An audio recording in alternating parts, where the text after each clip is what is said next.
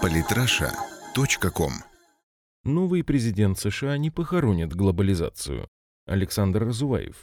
Победа Трампа оказалась неожиданной для финансовых рынков и глобальных медиа, однако именно на нее ставили условно российские правые и профессиональные русские патриоты. Сейчас они искренне радуются и поздравляют друг друга. Причина эта простая и лежит глубже, чем кажется на первый взгляд. Америку и ее агрессивную внешнюю политику и президента в России не любят многие, но наши профессиональные русские не любят прежде всего глобализацию. Их идеал – закрывшееся от всего внешнего мира средневековое национальное государство, отсюда столько ностальгии по монархии. Они искренне верят, что Трамп – это конец глобализации. Господин Трамп для мировой экономики и финансов действительно новое и пока неведомое. Вернуть производство в США, снизив корпоративный налог, торговые барьеры – этим он действительно публично собирался похоронить глобализацию в ее нынешнем виде. Однако на самом деле радоваться врагам глобализации, в том числе и в России, нечего. Обещать не значит жениться. Даже если мир распадется на несколько финансово-экономических зон, это будет лишь откатом в процессе глобализации. Глобализация и общий мировой рынок – это объективное будущее человечества, вызванное развитием коммуникационных и транспортных технологий. Никто, ни Трамп, ни кто-либо иной не может встать на пути развития технологий. Это объективная реальность. Другое дело, что в случае, если глобализация возьмет паузу, Россия получит фору во времени для диверсификации экономики и формирования полноценного рынка товаров, услуг и капитала в рамках Евразийского союза. Евразийский союз предполагает единую валютную зону по аналогии с зоной евро, которой, возможно, в будущем присоединятся Монголия, Азербайджан, Узбекистан и Иран. Как экономист и биржевой аналитик я лишь скромно добавлю, что для суверенного с экономической точки зрения центра силы необходимо минимум 200-250 миллионов человек. Мировая глобализация диктует свои правила, в противном случае нас рано или поздно сожрут. То есть Российская Федерация станет экономической периферией чуждого цивилизационного проекта. Китай, Евросоюз или марсиане не принципиально.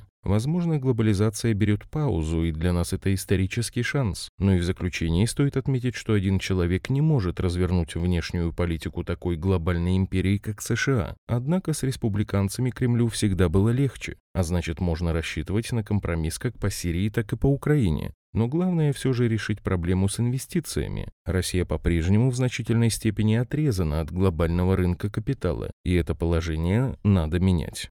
Подписывайтесь на наш канал в Телеграм. Самые интересные статьи о политике и не только. Читайте и слушайте каждый день на сайте polytrasha.com.